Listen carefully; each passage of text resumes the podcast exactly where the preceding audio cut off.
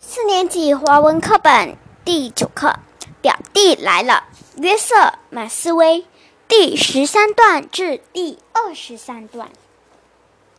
四年级华文课本第五九课《表弟来了》，约瑟·马斯威，第十三段至第二十三段。表哥，你在被子里打过仗吗？布莱恩细声地问。没有。那是怎么玩的？丹丹从来没玩过这类游戏。嘘，别吵醒妈妈，我来告诉你。”布莱恩轻声地说。他们两人很快就从床上坐起来，用被子把自己蒙起来。哎呦一声，布莱恩和丹丹在漆黑的漆黑中双双碰疼了额头。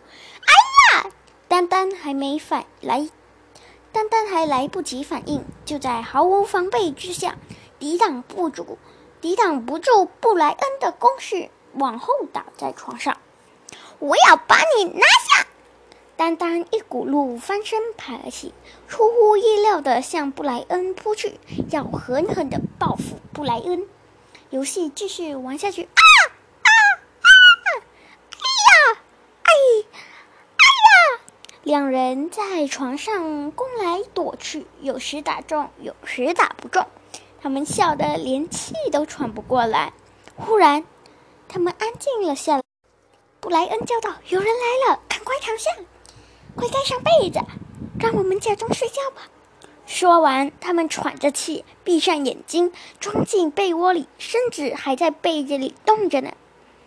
当两位母亲从门缝里看到这对熟睡的孩子在被子里紧紧的贴在一起时，彼此对望，眼里都含着笑。